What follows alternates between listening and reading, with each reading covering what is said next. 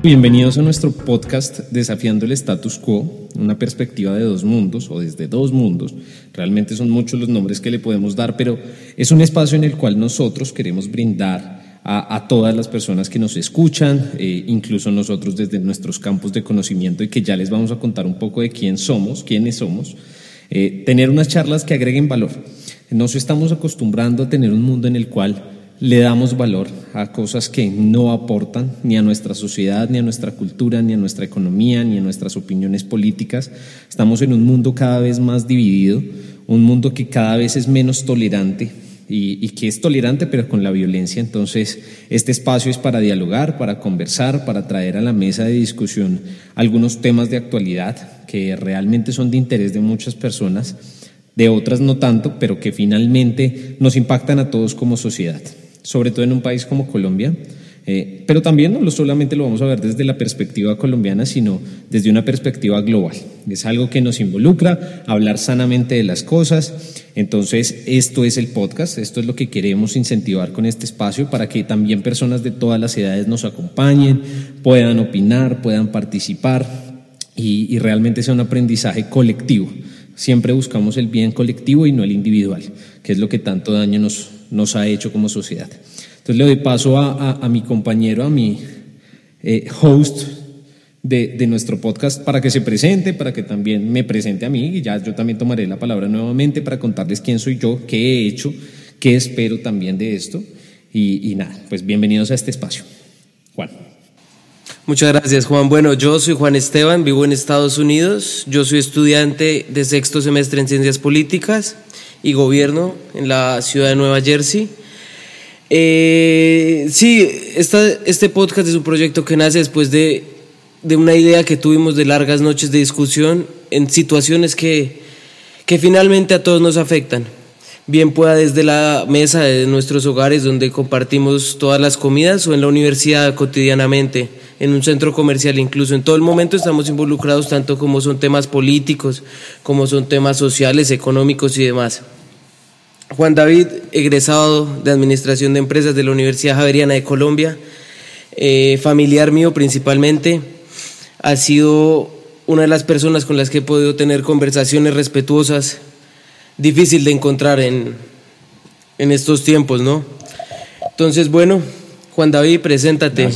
Estuvo muy corta mi presentación. Nada, eh, mi nombre, como le acaba de decir Juan Esteban, es Juan David Castro. Soy egresado del programa de Administración de Empresas de la Universidad Javeriana.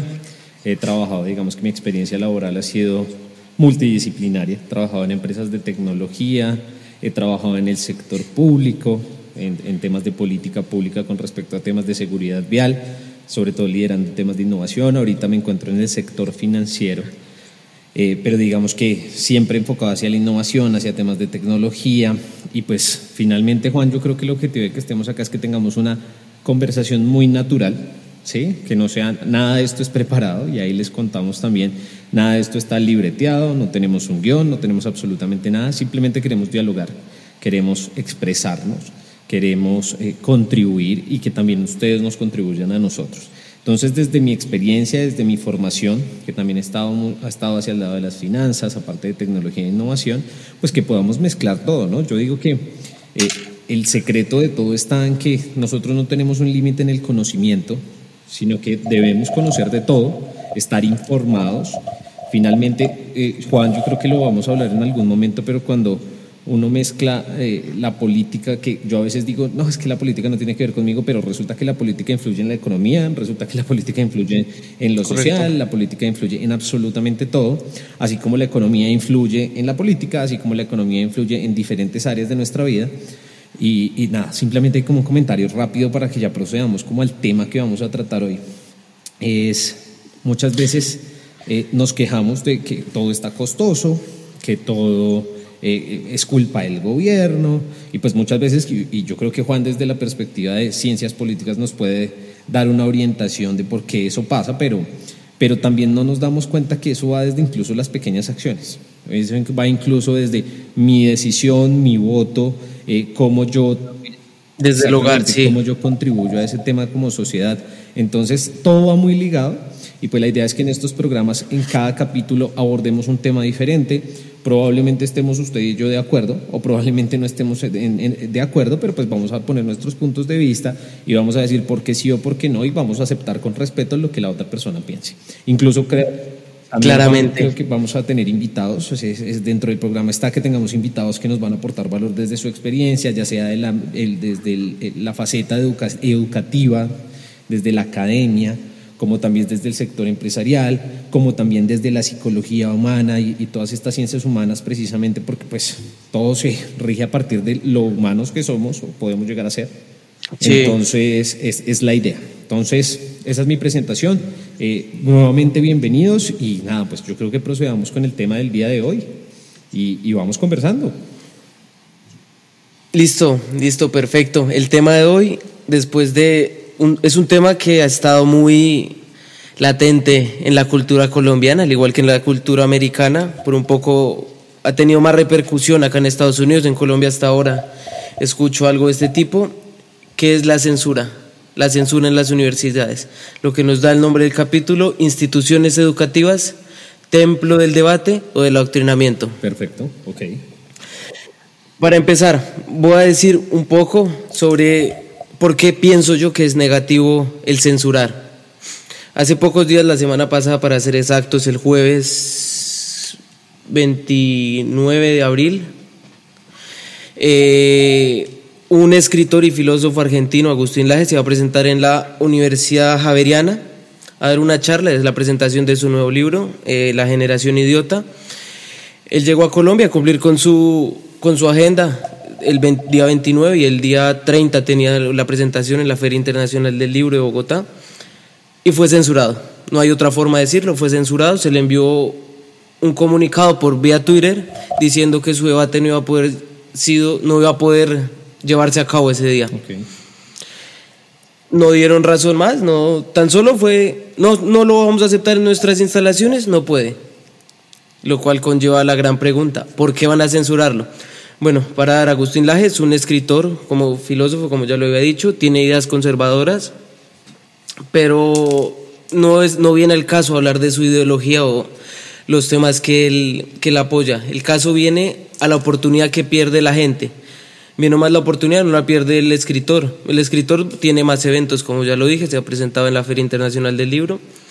La pierde la gente, porque uno es institución educativa, tiene la misión de crear responsabilidad y fomentar el debate, crear un pensamiento crítico entre las personas. Si usted al prohibir una persona por su ideología política o por que su trabajo usted no esté de acuerdo o los directivos de la universidad no estén de acuerdo, usted está quitándole la oportunidad a los estudiantes para acatar nuevas ideas y poder debatir sus propias ideas, ¿no? De acuerdo.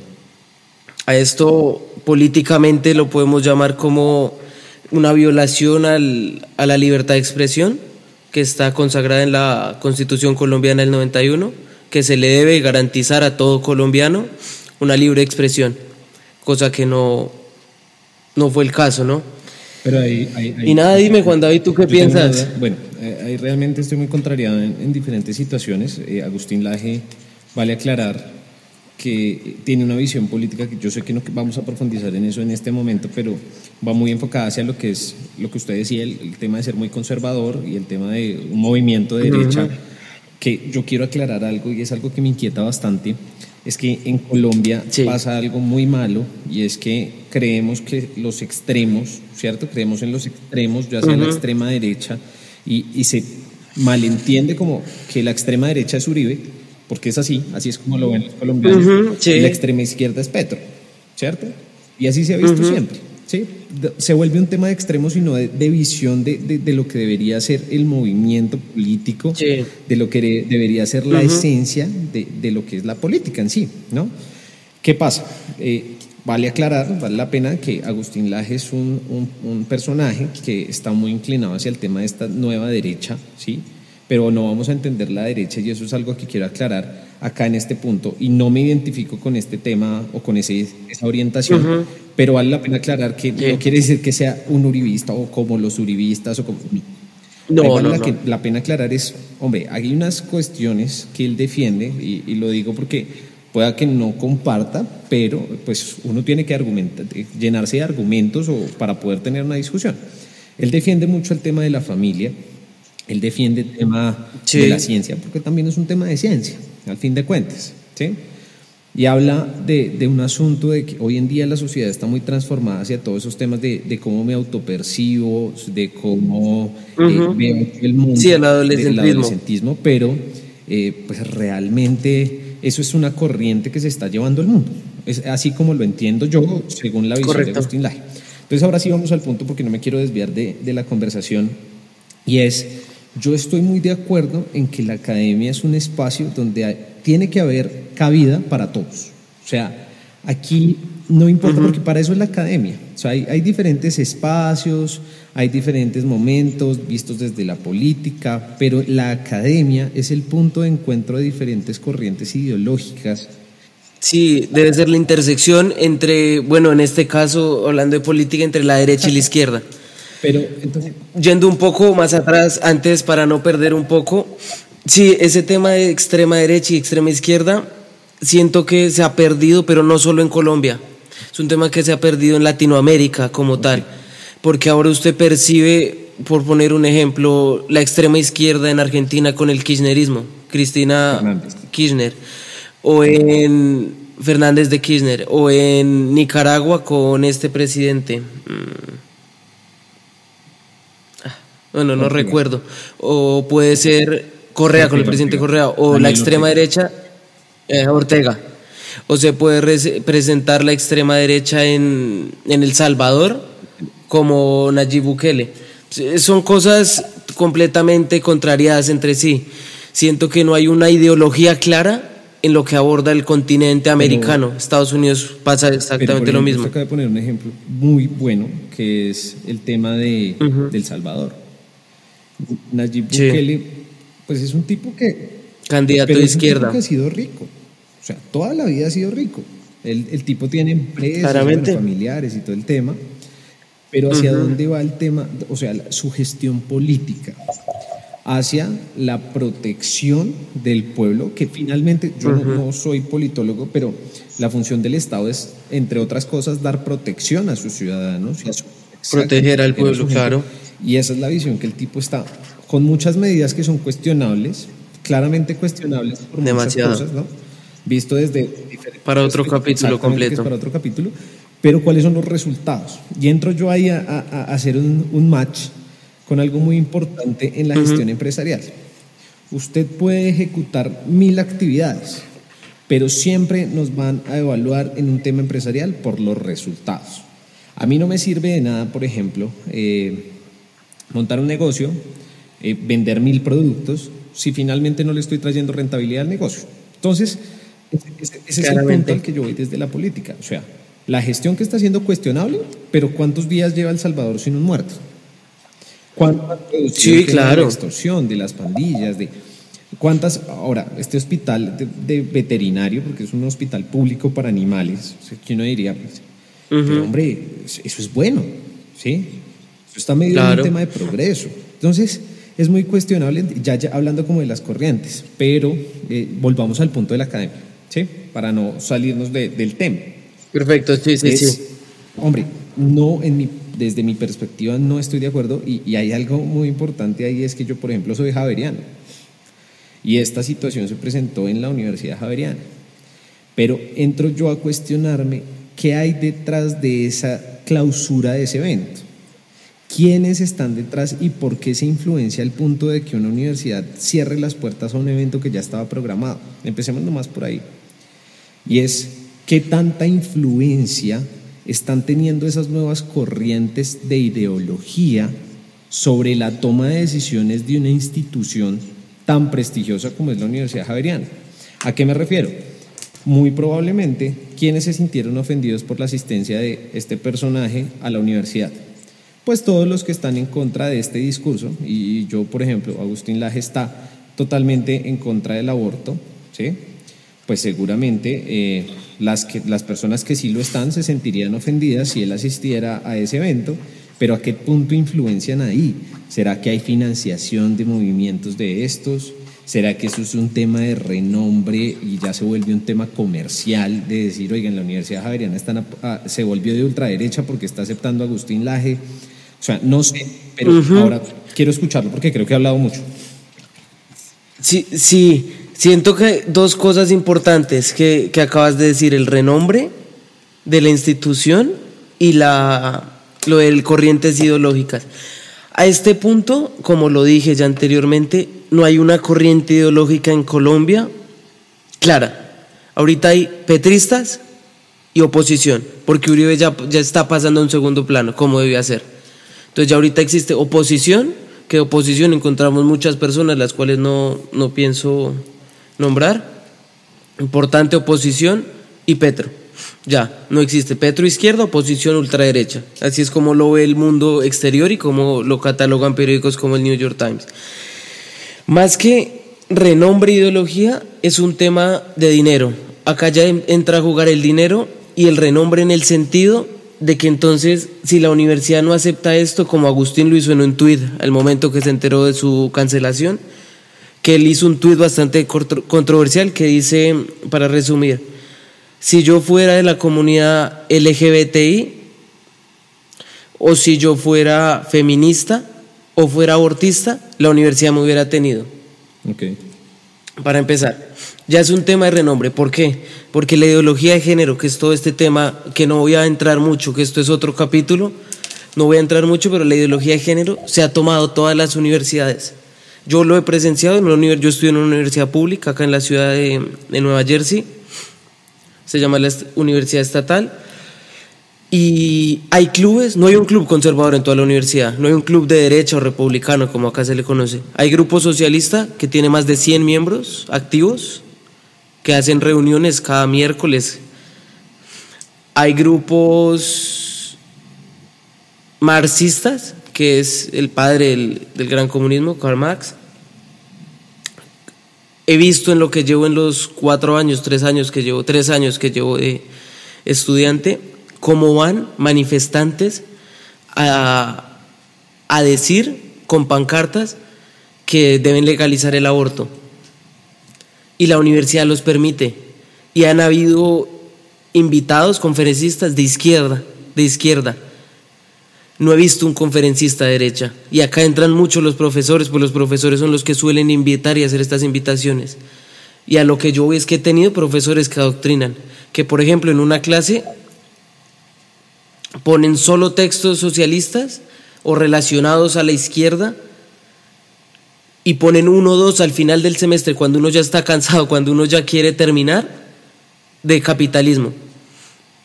Pero volviendo a lo de la Javeriana, es más un tema de financiamiento. O sea, yo estuve mirando y a la universidad la financia una fundación, la Ford Foundation, acá en Estados Unidos, que es una fundación que a puertas abiertas dice que está a favor del aborto, cosa que Agustín está en contra como método de planificación, ¿no? ¿Y el renombre por qué? Fácil, porque entonces ellos dicen, lo cancelan, entonces ¿qué va a pasar? Las comunidades que están en contra de Agustín, que ahorita ya no es una comunidad marginalizada ni es una minoría, sino ya son mayorías. O sea, lo hemos hablado muchas veces. Yo personalmente, iba a sonar un poco controversial esto, pero yo siento que volverse gay de la comunidad LGBT ya no es más una, no es una identificación propia, sino es un hobby. O sea, es una cosa que para mí, yo lo siento que ya no hay, detrás de eso, ya no hay como una posición que respalde tus acciones, sino es, ay, yo me vuelvo ahí porque tenemos más libertad, por favor. Entonces, ¿dónde quedan todos los estudiantes que han pagado su semestre y que quieren escuchar a conferencistas como, como Agustín? Como Agustín. O otro conferencista que tenga ideología un poco más conservadora. Lo que pasa es que, a ver, voy a dar una opinión ahí, perdón que, que intervenga ya, yo vuelvo y digo, yo no soy, yo creo que aquí estamos en opiniones un poco divididas. Eh, yo respeto mucho la comunidad, ¿sí?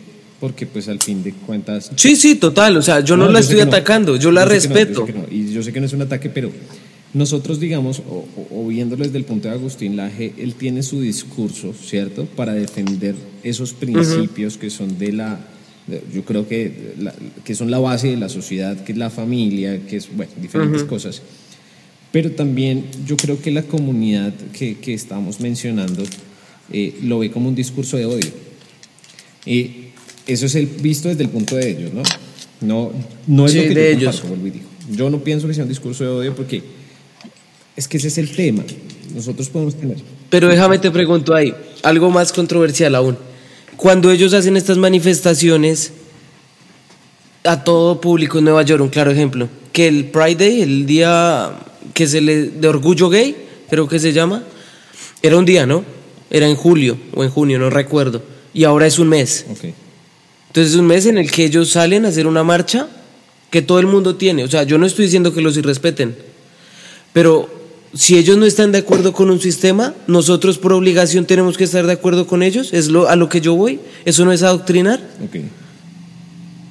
Y la academia doctrina, vuelvo al ejemplo que yo estoy viviendo. Te pu- puedo mostrar libremente los catálogos de, de clases que ofrecen y ofrecen catálogos de estudio marxista, capitalismo en el siglo XXI es una clase, ofrecen una clase que se llama teoría feminista y tengo el, pedí el, em, como el sílabus de toda la clase, que es el documento donde presentan cómo va a ser la clase. Y en toda la clase hablan de autoras a las cuales yo no concuerdo. Yo no critico el feminismo porque hay feminismo que uno puede decir está bien esta ideología.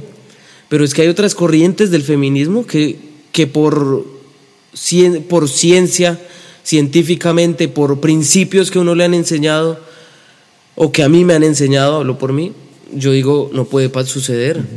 Que lo podemos expandir ahora o podemos dejarlo para otro capítulo. O sea, Yo, yo creo que eso es un tema, eso es un tema bastante amplio. Es un tema bastante amplio, pero es que yo lo que pienso, y yo te vuelvo y digo que el conocimiento político mío, digamos que no es amplio, pero esto es un tema eh, finalmente de que extremos, todo lo extremo es malo. ¿Sí? Yo- a ver, yo, cuando hablamos de feminismo, pu- puede ser, ser que la- el tema del feminismo, que ya es un tema que viene cogiendo fuerza, porque cada vez coge más fuerza, se está radicalizando y se está volviendo un tema extremista. Yo no es, yo estoy Demasiado de acuerdo en- radical. yo estoy de acuerdo en algo y es que la sociedad sí debe buscar todo el, todo el tiempo la, la equidad, ¿sí? Entre hombres y mujeres en el sentido de igualdad de oportunidades. Ahora, Pero es que eso ya está. Sí, sí. Ese- eso es a lo No, que pero, yo o voy. sea- lo que el feminismo busca, por ejemplo, el feminismo radical, que son, he leído más de cinco libros sobre el feminismo y tú tienes, tú, me, tú sabes, el feminismo radical busca pasar de un posible patriarcado, que es el que estamos viviendo según esto, a un matriarcado. no, es que eso es lo que... eh, O sea, quieren cambiar los papeles, pero yo te pregunto, o sea, ¿tú dónde trabajas? ¿Tu jefe es hombre o mujer? Y la, ¿Y la superior? Ah, bueno. Pero según ellas no, las mujeres no tienen oportunidades. ¿Quién es la líder de la oposición en Colombia? Una mujer. sí.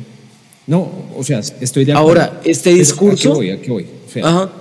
Eh, definitivamente, es- eso es a lo que me refiero. O sea, el mundo se ha ido transformando en ese sentido para bien. Eso es lo que yo digo. Faltan cosas, sí, faltan cosas. Porque no podemos decir, eh, establecer la generalidad de que esta sociedad ya es justa en ese tema, porque no lo es. No. Ahora, Y no es justa con comunidades afroamericanas, por ejemplo. eh, este tema de afrodescendientes y demás, eh, sí, de acuerdo.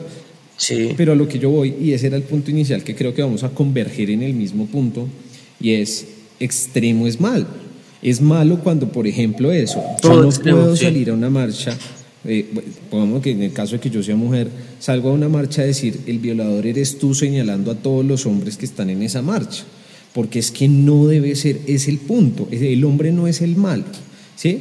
Eh, algo que escuché hace poco y creo que fue de, de algo que, que vi por ahí en temas de Agustín Laje, y él decía, no, usted que está ahí, Juan Esteban o yo, por ser hombres somos violadores, ni por ser hombres somos los malos.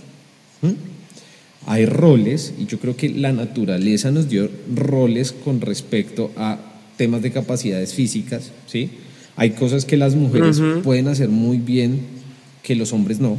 Hay cosas que los hombres No, y es la ciencia. ejemplo, hay cosas que hay Es algo cosas que los científico. hombres pueden hacer muy bien eh, en temas de fuerza, que no estamos diciendo que sean trabajos fáciles, trabajos pesados. Y claramente no le vamos a pedir a una mujer que lo que haga, yo no estoy diciendo que sea incapaz, o sea, seguramente eh, se encontrará la manera, existe, bueno, lo que sea, pero... Hmm. Y eso no es machismo, que es que ese es el problema, que se ha vuelto ya una, una cosa decir entre todo que si yo digo tú no lo puedes hacer, yo ya soy machista. Exactamente. Y ese es el problema que genera conflicto en la sociedad. Pero el tema ahí es hasta dónde está llegando el alcance de este tipo de movimientos extremistas, porque son movimientos extremistas, ¿cierto? Como para llegar a influenciar la academia. Eso es lo que a mí personalmente me preocupa de esta, de esta discusión, ¿sí? Porque entonces si no es ese el espacio, ¿cuál es el espacio? ¿Cuál es el espacio para el debate? ¿Cuál es el espacio para el intercambio de conocimiento? ¿Cuál es el... No lo hay. ¿Sí? No se construye. Y muestra eso, y, cosa que me pareció, vuelvo y digo, no comparto todo lo que Agustín Laje plantea, pero mire, eh, mira, mira Corferias, o sea, el evento de Agustín Laje fue una vaina que colapsó, o sea... Sí, fue el evento más grande de toda la, la, feria, 3.000 personas. Exactamente, donde se mostró el apoyo de esto y, y, hombre, entonces, ¿qué es lo que está influenciando en este tema para que se vuelva una normalidad, algo que no era una normalidad? Ojo, no estoy diciendo que ser homosexual es anormal, ¿sí? Desde mi punto de vista. O sea, yo creo que volvemos al mismo tema que es una discusión muy amplia. Al fin. Sí, es otro debate. El próximo capítulo vamos a hacerlo sobre comunidad LGBT y sus derechos. ya lo digo Volvemos a los extremos.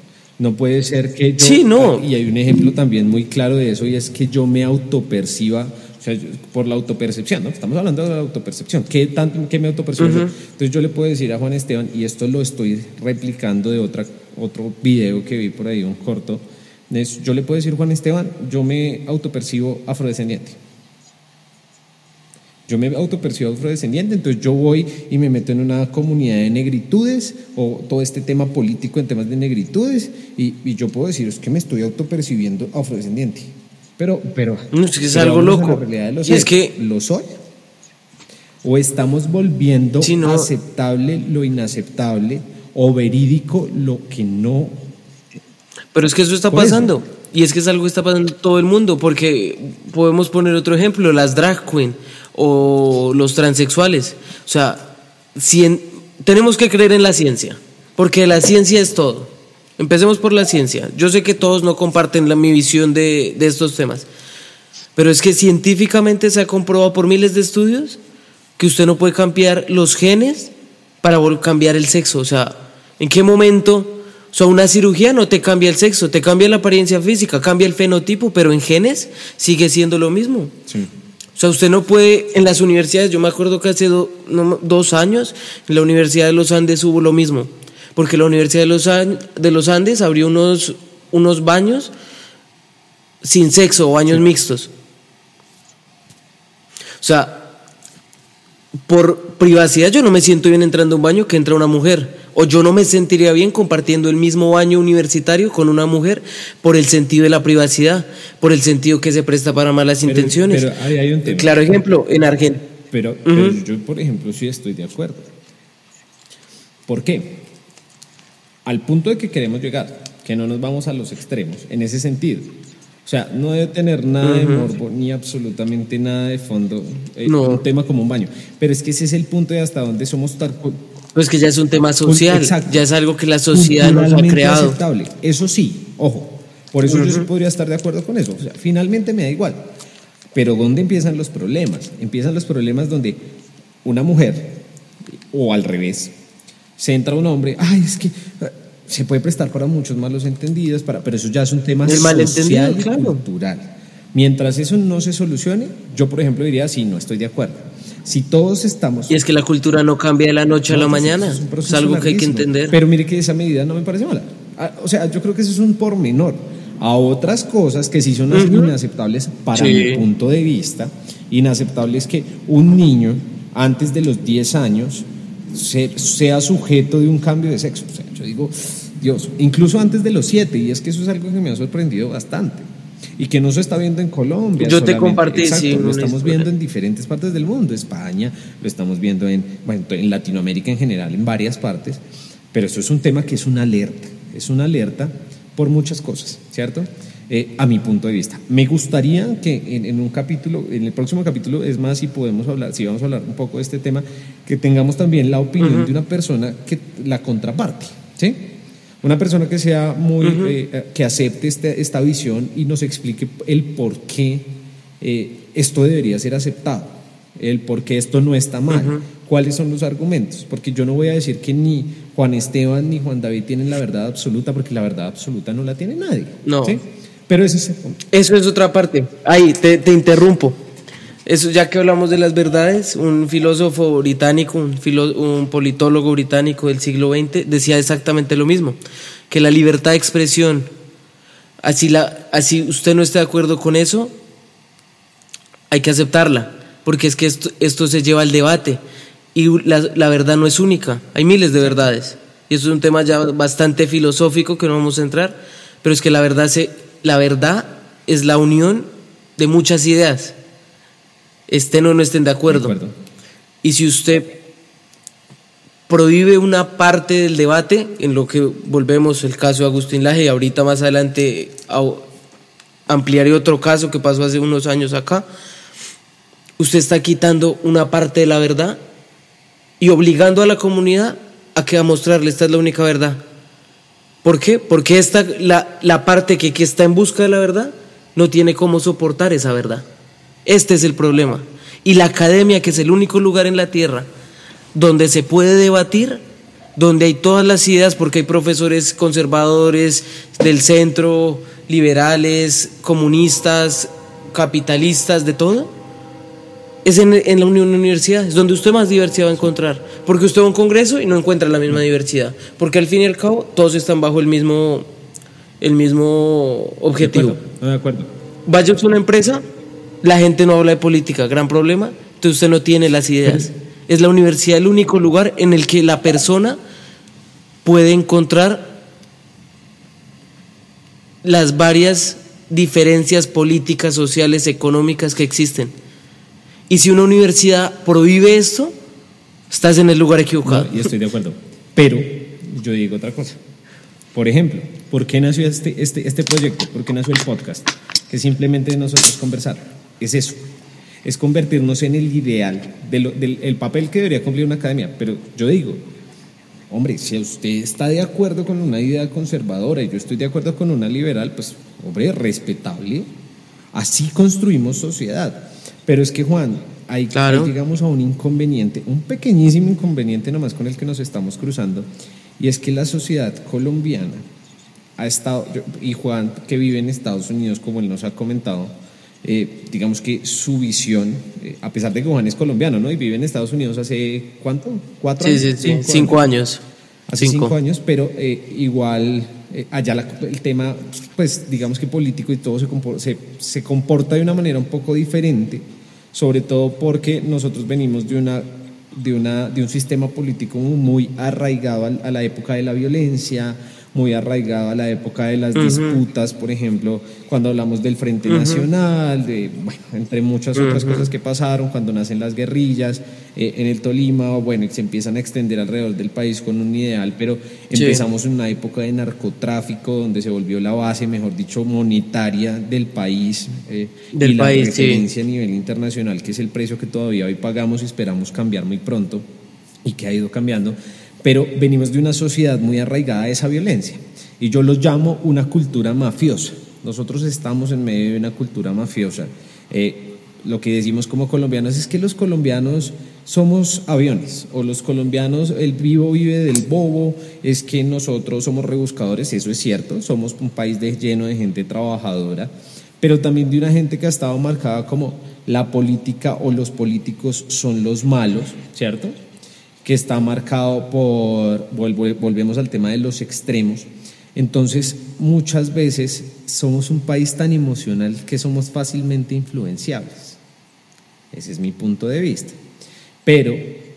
Sí, el colombiano, el colombiano se, se deja, a mi parecer, pues, se deja influenciar mucho el discurso, gran problema. No, es que de hecho yo creo que en la política eso es un factor eh, importantísimo. sí, esto es uno de los tres tipos de, era de políticos. Un tema sobre un estado de bienestar, ¿cierto? Donde prácticamente... ¿Y en qué terminó? Exacto, pero, pero todo es la base, a base del discurso. Yo creo que, por ejemplo, yo, yo voy a decir una cosa aquí, espero, le podemos poner un pitico, bueno, ahí miramos, pero el discurso del presidente Uribe es muy bueno. El discurso de Petro es muy bueno. Y entramos ahí un tema de la dialéctica. ¿cierto? Cómo se expresan.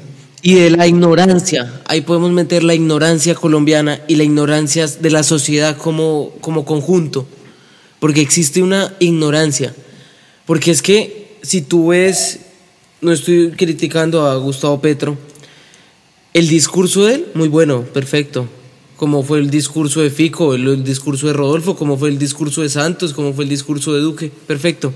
Pero a la práctica, ¿qué se puede hacer? O sea, de nada sirve un discurso. El discurso no te gobierna. A ti te gobiernan las políticas que el, que el creador de ese discurso hizo. De acuerdo.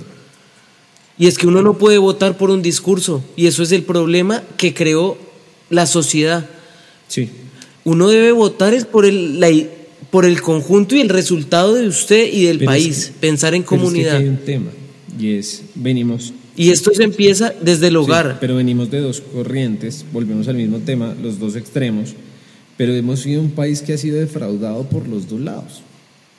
Yo digo una cosa, yo no estoy diciendo que el gobierno de uno u otro haya sido malo, todos los gobiernos han tenido sus cosas buenas. hay mucha gente que dice que es que el gobierno de Duque fue pésimo, hombre, pero es que gestionar el tema, por ejemplo, del COVID no fue una tarea fácil a pesar de las miles de embarradas que hayan tenido como gobierno, porque seguramente muchas, eh, la gestión de eso no es fácil. El, frente de, seguridad nacional impuesto o, traído por Álvaro Uribe Vélez en un país golpeado y azotado por la violencia, tuvo sus cosas positivas. No voy a hablar de las negativas. El gobierno Santos, el, acuerdo de paz que era más que necesario, yo sí me mantengo y ratifico que el, acuerdo de paz era necesario. Eh, ya como se haya implementado después o lo que haya traído, porque es que... Es que el acuerdo, uno lee el acuerdo, yo me he tomado el tiempo de, leer y, pensar sobre el acuerdo. El acuerdo es perfecto. Hay, el problema es que la implementación no fue perfecta. Sí. Durante, durante Juan Manuel trabajó, pero llegó el nuevo gobierno y quiso acabar. Este es el problema. Uno debe trabajar sobre lo y es construido. Que acá no se le da continuidad a las iniciativas de los gobiernos anteriores por un tema, este por un tema de ego, por un tema de que es que mi corriente sí hace mi corriente. Y yo voy a decir también, y, me atrevo a decirlo, es porque está Gustavo Petro en el poder. Más que, y entro y rescato lo que usted acaba de decir, más que por su ideología o por lo que es porque la gente quería un cambio, a costa de lo que fuera. El, vender las cosas como algo diferente para salir de la corriente de siempre. Y yo creo que es un ejemplo, y no, ojo, no estoy comparando a Colombia con Venezuela, no. Pero Venezuela tenía el mismo tema de una corriente de derecha que estaba gobernando, entró una, una, una propuesta de izquierda, la gente lo vio como una salida a esa corriente que venían de derecha y pues ya todos conocemos las consecuencias. No estoy queriendo decir que... Pero, no, sí, sí, yo entiendo. Pero cabe mencionar que en el ejemplo de, Venezuela que, acabas de mencionar, Hugo Chávez no, no era un político activo. Hugo Chávez fue militar, trató de hacer un golpe dos años antes, no pudo, cayó preso y entró como nuevo político. Hasta ahí la gente conocía a Hugo Chávez, el que quiso salvarnos a nosotros. Pero yo hago una pregunta, no ataco a Gustavo Petro de nuevo. ¿Gustavo Petro es un cambio o es seguir con lo mismo tan solo que es de otra cara? Pues yo recuerdo, Gustavo Petro fue alcalde de Bogotá, antes de eso fue concejal, antes de eso fue senador. Después de eso, después de su alcaldía, duró de, de, de, mm, senador ocho años. Pero no es lo mismo, no es un cambio. no lo sabemos. Cambió la cara y cambió el discurso. porque es que viene desde el discurso. Es que volvemos a lo mismo. No, no sabemos, cambió el discurso, por no sabemos cuál va a ser la gestión. Que si era un cambio o no, no, lo sabíamos. Desde su discurso sí. En la, en la práctica es donde nos estamos dando cuenta de muchas cosas. ¿sí? Ahora, no voy a decir es un gobierno malo, no vamos a entrar en criterios de, de juicio frente a otro. No, y todavía no está en, en tiempo, esta hora lleva una, ni un año, ocho meses. malo, pero pero finalmente es el discurso desde el que se plantean las cosas y nosotros comemos cuento de absolutamente todo tan fácil, ¿cierto? Que ese es el tema que, hay, que yo considero que hay que cambiar. O sea, terminamos hablando de estos frentes políticos, pero finalmente todo se traduce a la al mismo tema de que el podcast lo hicimos para tener todas las visiones, para hablar con respeto de todas las visiones y el compromiso es que tengamos un próximo invitado con, eh, con otra perspectiva, otro punto de vista, donde no vamos a decir está bien, está mal, no, es aceptable, tenemos que escuchar. Y Juan no, Juan, Juan no, no está de acuerdo con toda mi ideología, con todo lo que yo estoy de acuerdo, ni yo estoy de acuerdo con lo de él, yo creo que por eso hacemos un, un equipo perfecto, porque tenemos dos caras de la moneda en este, en este podcast. Yo tengo una ideología un poco más conservador, irónicamente, y Juan es un poco más liberal. Entonces, por eso aspectos, y yo creo decidimos... que en este podcast, Juan, podemos hablar de el cuidado de la vida, y yo cuando hablo de la vida estoy hablando no solamente de las personas, estoy hablando del cuidado del medio ambiente, de políticas ambientales, precisamente, de estas políticas públicas, de, de tantas cosas, podemos hablar de educación, otro día podremos hablar de cultura, música, eh, son muchas cosas las que podemos abarcar, pero finalmente desde nuestros puntos de vista esto es una conversación normal, esto no está libreteado, esto no está absolutamente nada, no tenemos una estructura, simplemente nos sentamos a hablar de estos temas, pueda que sepamos, tal vez en algún momento podremos decir alguna incoherencia, puede ser, lo importante es que las personas que nos estén escuchando también nos cuenten en qué están de acuerdo, si dijimos algo mal, que nos corrijan, también estamos para aprender de absolutamente todos. Eh, y yo creo que es la manera de construir sociedad. Esto lo hacemos eh, realmente no en búsqueda de, del éxito, ni reconocimiento, ni la fama, ni el dinero, ni absolutamente nada. Nosotros lo que queremos es tener un espacio donde todo el mundo pueda opinar, pueda participar y eh, pues que realmente así construyamos sociedad, como lo dije hace un momento. Entonces... Sí, poner un granito para desafiar el status quo que, que estamos todos viviendo en este momento. Y bueno, Juan, nos salimos un poco, un poco del, del tema del capítulo. Ah, Pero bueno, volviendo un... Retomemos. Volviendo entonces, sí, o sea, como ya hemos dicho, es un tema, más que todo, el censurar es un tema que no podemos permitir como sociedad. O sea, si no estás de acuerdo, la mejor forma de no apoyar es no ir. Y es una forma de participación política, es la cuarta forma de participación política del mundo. Esto no es en Estados Unidos. Si usted no está de acuerdo, no vaya. Si hay un hueco, que puede que lo haya, porque puede que haya una mayoría que está en contra y una minoría que está a favor, va a haber un hueco. Entonces, si hay un hueco, usted va, va a hacer a entender de que usted está en contra y se vuelve más poderoso. Porque si usted censura, usted está dañando la imagen de, la imagen de, de su movimiento, ideología y la imagen de la universidad, que es la más importante en este momento. una pregunta. Y si en vez de ese conversatorio, es, perdón, si en vez de esa, esa charla que iba a dar Agustín Laje, se planeaba un conversatorio entre las diferentes posturas. Yo creo que Agustín un, debate, Pero un debate sano. Es que eso es lo que yo me he dado cuenta. Yo, he asistido a algunos debates, sobre todo hace, hace muchos años, hablando del tema de la paz y todo, cuando se estaba planeando esto de la paz, pero la gente no respeta. Eh, la gente está bien, si están debatiendo, bueno, estamos de acuerdo, hagan las preguntas, generalmente en los conversatorios y demás hay espacios de preguntas para que la gente intervenga, pero lo que yo me doy cuenta es, ah, como yo no estoy de acuerdo con ese, entonces yo llevo un cartel y grito e insulto y hago ¿Por qué? O sea, ¿por qué las cosas tienen que ser así?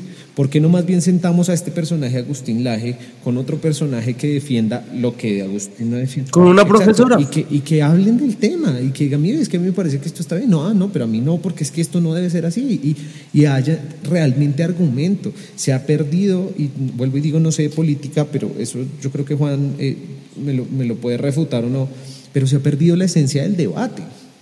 ¿Por qué? Por las influencias externas a esas ideologías que finalmente quieren normalizar y adoctrinar un movimiento o una idea política o social o económica o lo como sea, porque es que como lo que yo pienso es correcto, entonces el otro tiene que hacer lo que yo pienso.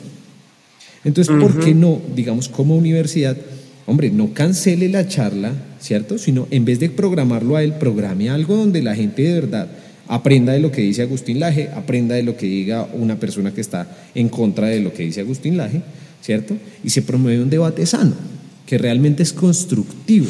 Eso es lo que se ha perdido y yo creo que se debe retomar. Sí, es que ahorita la, la oposición de cualquier, de cualquier posición o ideología es el insulto, recurrir al insulto.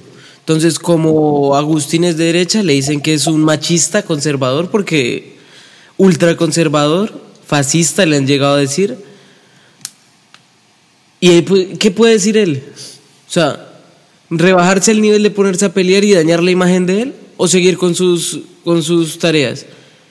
Pero, pero podemos cambiar los papeles y es donde viene interesante. ¿Qué pasa si, por ejemplo, Agustín le dice a, ejemplo, a una feminista, le dice que ella no, la, la insulta? Entonces, ¿qué va a pasar? Agustín se vuelve el opresor. O cualquier conservador que insulte a esa persona se vuelve el opresor. Y si la persona, y si la persona insulta a, a este personaje, ¿qué va a pasar? Nada, se van a decir que se, van que se defendió de los insultos del opresor. Sí, pero es que volvemos a lo mismo. el debate es el... Yo, por ejemplo, ¿qué creo ahí? No todas las personas que van en contra del pensamiento de Agustín Laje son irrespetuosas. O no todas. No, no, para nada. O sea, son las personas indicadas que realmente conozcan. O sea, yo, lo que pasó en el paro de, del año 2021 fue eso 2021, si no estoy mal, bueno, 2000. El de Cali. Sí, el paro nacional. Muchas personas eh, fueron entrevistadas, muchas personas se les pidió su opinión por medios de comunicación masivos, noticieros, en horarios prime, eh, les decían, ¿por qué está marchando? Y las personas decían, no sé. No, porque incluso algo se volvió muy viral, el propio papá sacando el hijo de la marcha donde le decía, ¿y por qué está marchando? Dígame por qué está marchando. No sabían qué decir. Vuelvo y digo, no son todas las personas que marchan, ¿no? Pero hay unas, yo, yo rescato mucho en el paro, esto representa, Y es que esas personas son las que dañan la, la, la, la, presentación de, de, los que en realidad tienen argumentos. habían unos representantes estudiantiles, personas muy preparadas, muchachos jóvenes eh, de la Universidad Nacional, donde usted les preguntaba, venga, pero ¿cuál es el motivo? y le decían, claro, el motivo es... Y empezaban a nombrar la cantidad de motivos, porque si nos ponemos, eso es otro tema de otro, de, otro episodio que hablemos de, esas problemáticas que realmente hicieron que explotara ese paro, hicieron que explotara otras vainas, y ahí podemos hablar de lo que fue la primera línea y demás, pero eso es tema de otra conversación. Pero estaban argumentados. Yo digo eso. Si paramos a este personaje, Agustín Laje, que tiene los argumentos suficientes para generar una conversación de valor, pues de contraparte, una persona que también tenga los argumentos, que esté preparada. Y la sabe. Eh, no recuerdo el nombre de, esta persona, eh, de, que él, fue director de una universidad, Brigitte, no recuerdo. Mm, es una persona que sabe, sabe del tema, eh, que es, es preparada, pues hombre, eso es hacer una, una, conversación de valor. Son personas que ponen por, de por medio el respeto en el sentido de que seguramente en una conversación no se van a poner a insultarse, no se, eso es lo que uno menos esperaría. Ahora son seres humanos, puede pasar, pero no esperaría que pase eso. Claro. Pero es una conversación sana y es un debate de valor, que es lo que no ha pasado acá. Uno se va al Congreso de la República nomás mirando una plenaria del Congreso, eh, contra el presidente del Senado y entonces los bandos, pero empiezan las discusiones y, y, ya se vuelven gritos y ya se vuelven... Y esa es la cultura colombiana, que se traduce, bueno, y de muchas partes, pero que se traduce al final en una violencia, ¿cierto? Eh, pero no es solo Colombia, de nuevo, o sea, déjame introducir acá un caso que pasó hace cuando estaban haciendo la campaña del presidente Trump un caso de un conferencista ultraconservador llamado Milos Janov, Janov, Janopoulos, un nombre bastante difícil. Y pasó lo mismo, lo invitaron a la Universidad de Stanford en California, una de las universidades, no, mentiras, Universidad de California, Berkeley, que es una la, universidad pública más importante de Estados Unidos. y lo censuraron ¿Quién lo censuró?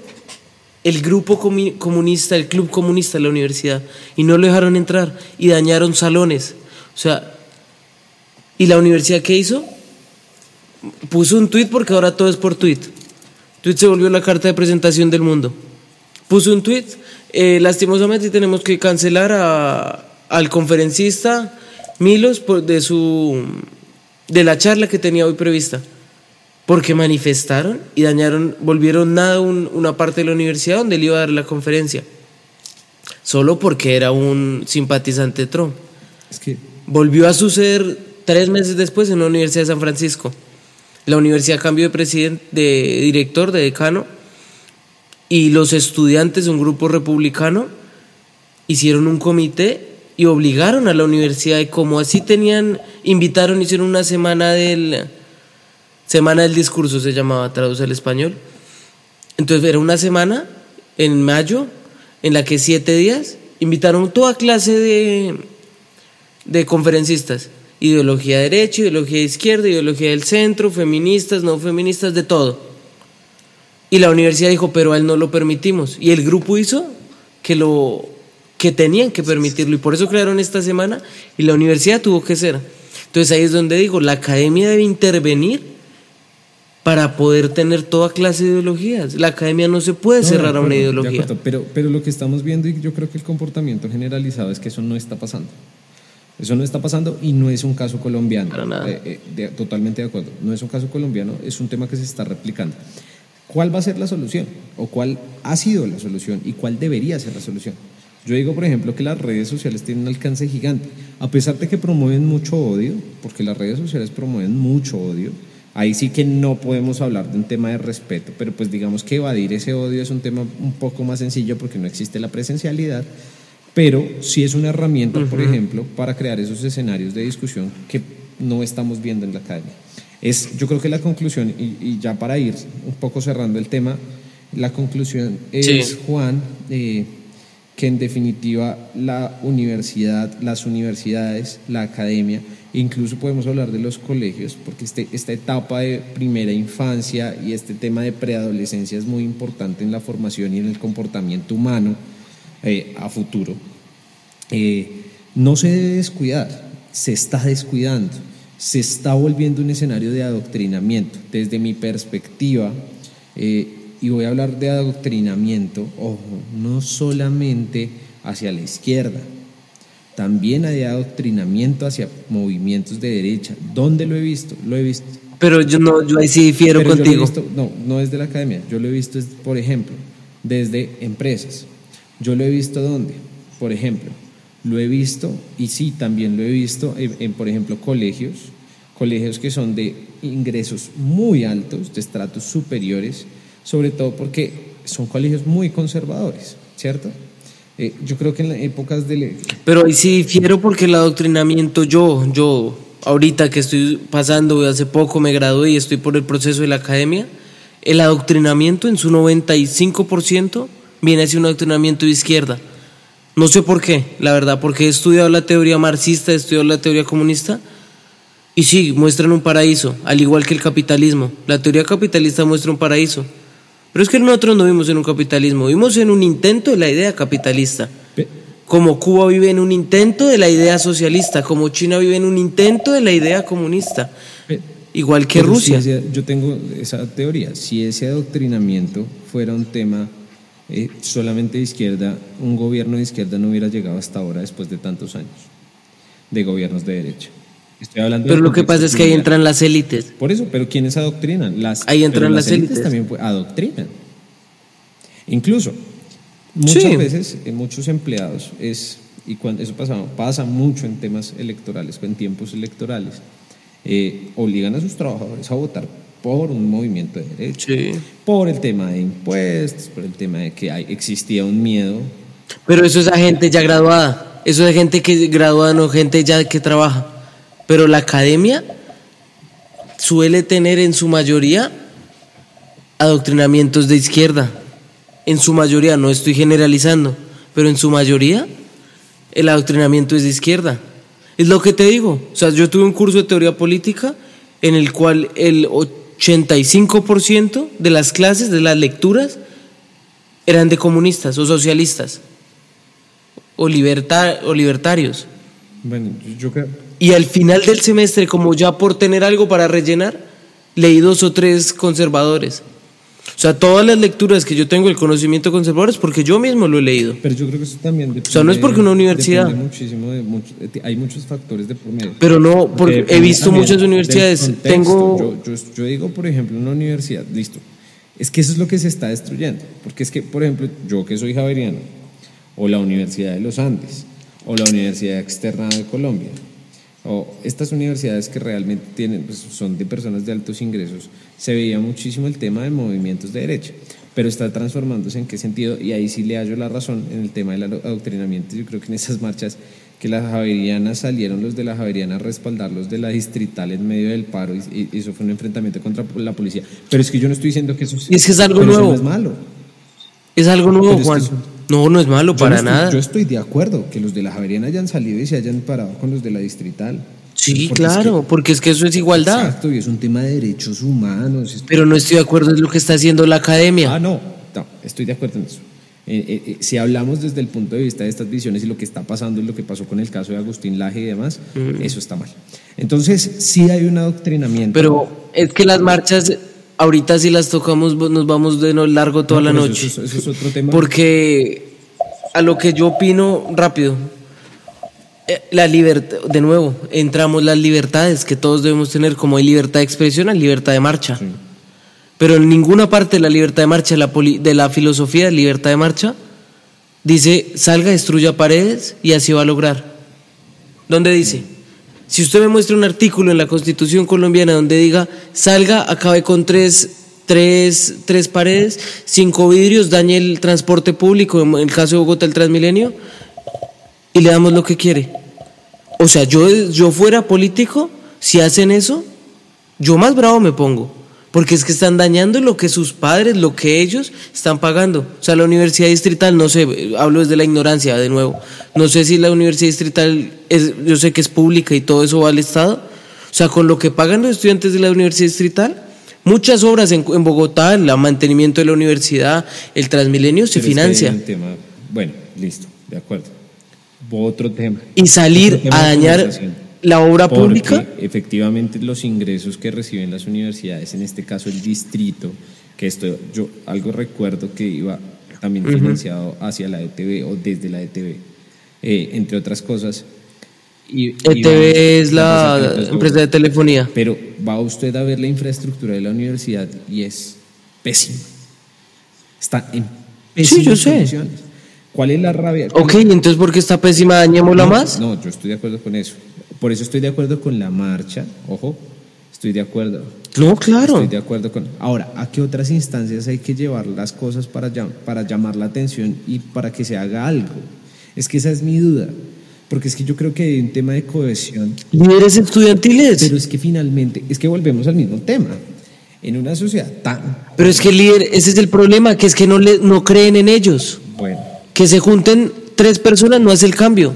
Pero es que usted junte una comitiva de mil estudiantes. A mil estudiantes que se sienten, que obliguen al gobierno, no dañando la obra pública, que obliguen al gobierno, que vayan al Consejo de Bogotá, que vayan al Congreso, que vayan a la alcaldía y se sienten a hablar, hace la Bueno, diferencia. pero ¿qué ha pasado aquí en muchas marchas? Porque lo he presenciado. Incluso yo estuve metido en una marcha cuando estaba en la universidad, hace años. La fuerza pública era la que llegaba haciendo el desorden. Y llegaban de una. no me consta, no puedo pero culpar. sí, porque yo estuve en una marcha y me gasearon. y yo no soy de los que rompe, eh, echa palo, piedra, no.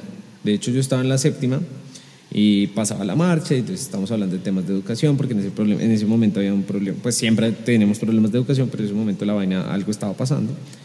Eh, estuve de acuerdo, llegaron los policías, hicieron una encerrona por la séptima, yo estaba ahí, nadie los estaba violentando, porque yo fui testigo. Y una vez llegaron con la fuerza, le pegaron una patada a una muchacha, eh, incluso al otro lado de la universidad le pegaron una patada a un profesor que iba pasando, entre otras cosas. Pero cuando eso pasa, a pesar de que la marcha sea pacífica, pues claro, los ánimos se calientan y termina volviéndose un bollo. Claro. No, yo no justifico la fuerza Pero bueno. pública. Pero es que el pro- ahí vamos a otro problema. Un minuto ya para cerrar la idea y concluir ya con. Ya se nos pasó la hora y yo ya estoy a las 12 y 30 grabando esto. Eh, yo no le echo la culpa a la fuerza, no le hallo la razón a la fuerza pública. Pero ¿cuál es el problema? Que es que eh, los manifestantes le echan la fuerza a, la a, la, a los políticos. Y es que es ahí donde viene la desconfianza hacia el político. Porque usted allí pregunta en las calles a, una persona, a un vendedor ambulante, por ejemplo, que si creen los políticos, ¿cuál va a ser la respuesta? Negativa. O pregúntele a un trabajador que trabaje con usted, que no esté muy involucrado. No creen en los gobiernos. Pero es que usted no sabe, de pronto nadie le dio eso a la, a la fuerza pública. No le dan la orden y la fuerza pública ataca. O puede que sí haya alguien. Pero es que tampoco hay que quitarle poder a la fuerza pública. Porque si mañana entonces se queda así, listo, mañana se acaba. Bogotá es una de las ciudades más inseguras de, América Latina. Claro, ahorita les quitaron mucho poder a la fuerza pública. Pero si a la fuerza. No les han quitado poder. Ahora. Claro, aquí, es otro debate. A, a la policía de tránsito, y se lo digo porque yo trabajé con ese tema. Pero eso ya es un tema distinto. No, pues que la policía de tránsito era una manada de corruptos. Sin generalizar, no quiero ser, no quiero ser controversial. es tema que tenemos que tocar en otro episodio, pero aquí para concluir, lo que yo voy a decir, si quiere usted. ya tenemos una temporada de 22 episodios. pero ojo, porque a la fuerza pública no se le puede quitar poder, porque finalmente son el medio por el cual nosotros tenemos protección. Pero ojo, protección, protección. Pero la institución está podrida pero hay corrupción dentro de la institución. Y si hay corrupción dentro de la institución y los mismos uniformados, y no voy a decir cuál institución, estamos hablando de todas las instituciones. En general, la política y todo. Pues hermano, lastimosamente hay que hacer cambios de raíz. Y si no, ¿cómo vamos a sanar? Pero usted, ¿cómo acaba la corrupción? Hay, hay corrupción en Estados Unidos, que supone que es un país primermundista, vulgarmente llamándolo ¿Cómo va a quitar usted la corrupción en un país donde el salario mínimo es un millón de pesos? A la conversión para, si no escucha gente de otro, de otro país, son 200 dólares, donde un arriendo mínimo en un sector moderado de la ciudad, estrato 3, clase media, vale 300 dólares. O sea, queda debiendo esa persona para el arriendo y no tiene para comer. ¿Cómo no va a haber corrupción? El problema viene desde la institución, claro, y la institución necesita reformas. Pero es que la reforma, tienes toda la razón. Pero ¿cómo se logran esas reformas? eso ya es una. Con un discurso no es, es con acciones. Vamos a saber quién que el que del discurso sí lo va a cumplir. No, no, se sabe. Y es que eso no se logra en cuatro años. Y no estoy diciendo que debemos tener un, un dictador. Pero es que el problema debe empezar, y para concluir, yo ya prometo concluir, el, el político colombiano que es elegido no debe lavarse las manos y empezar de nuevo lo que los políticos anteriores por 50 años han hecho. El político debe dejar al lado un ego y poner como misión al frente de su, de su escritorio la comunidad colombiana y es la transición a un mundo mejor se logra trabajando con lo que ya hay. Y construyendo nuevas cosas, claro está. Voy a poner un ejemplo.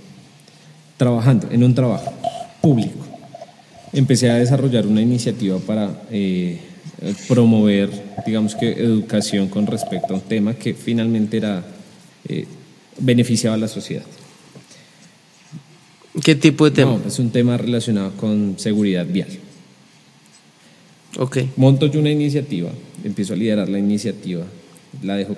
Créame que, como yo puedo decir, que busco esa integridad, ¿no? de porque soy muy, muy hacia eso. Digamos que pronto eso me identifica un poquito de la, la corriente eh, ideológica que yo tengo en el sentido de, pucha, o sea, no debo buscar el bienestar mío, sino el colectivo. No, la comunidad. Entonces, desde ahí era mi accionar del trabajo, pero cuando hubo un cambio de gobierno, no voy a decir en qué gobierno, pero fue hace años, eh, se Hace años y tiene 20 años. No, no tengo 20. Pero bueno, el caso es de esa, de esa eh, iniciativa, como llegó un nuevo gobierno, y dijeron, eso no mm. sirve. Y chao, desechado. Y así funciona todo. ¿Y el problema? Entonces... Y las universidades estoy seguro que son iguales. Cuando cambia un decano. Vamos a cerrar el tema diciendo, efectivamente, aquí hay un tema de adoctrinamiento. Eh, tenemos que cambiar ese, ese asunto por medio de este tipo de espacios, ¿cierto? Dando apertura al debate, dando apertura a las opiniones, por eso a las personas que nos escucharon, que se tomaron el tiempo, que llegaron hasta este punto, pues les agradecemos su atención, volvemos a decir, no somos dos expertos en, en estos temas, simplemente somos dos jóvenes de una generación de diferencia que queremos conversar, que queremos dar nuestros puntos de vista, aceptar los puntos de vista de ustedes y realmente construir sociedad. Es solo eso. Si les gustó lo que hablamos, si quieren darnos ideas, este es nuestro comienzo. Realmente lo hacemos muy motivados, con toda la voluntad y todo el corazón. Ahí sí, ah, como decimos nosotros. O si no están de acuerdo, por favor, escríbanos. en la descripción dejo el link a nuestro Instagram, a nuestro correo electrónico. Si no están de acuerdo, si quieren participar en, en un capítulo o hacer alguna intervención, por favor contáctenos. Si bien Juan David o yo, Juan Esteban, estará pendiente de, de, las redes sociales y los diferentes canales para darles una respuesta y prometemos, promesa, mano derecha al aire. Mano izquierda. No censurar ningún izquierda o derecha, no me acuerdo. ah, me confundió.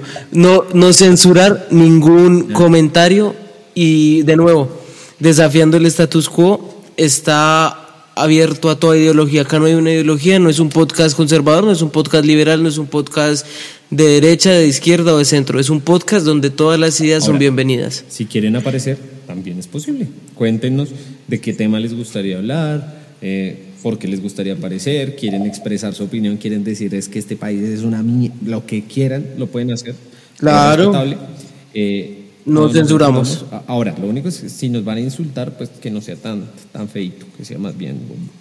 Y al final un emoji de corazón y ya. nosotros les vamos a responder bien. Eh, realmente, como les decimos, lo hacemos con todo nuestro corazón, disposición. Sacar este tiempo para nosotros es de mucho gusto y lo hacemos con todo el amor del mundo para construir sociedad. Entonces, Nada, mil gracias por su atención. Juan, gracias por acompañarnos y nos vemos en el. Gracias, Juan. Suscríbanse al podcast, por favor.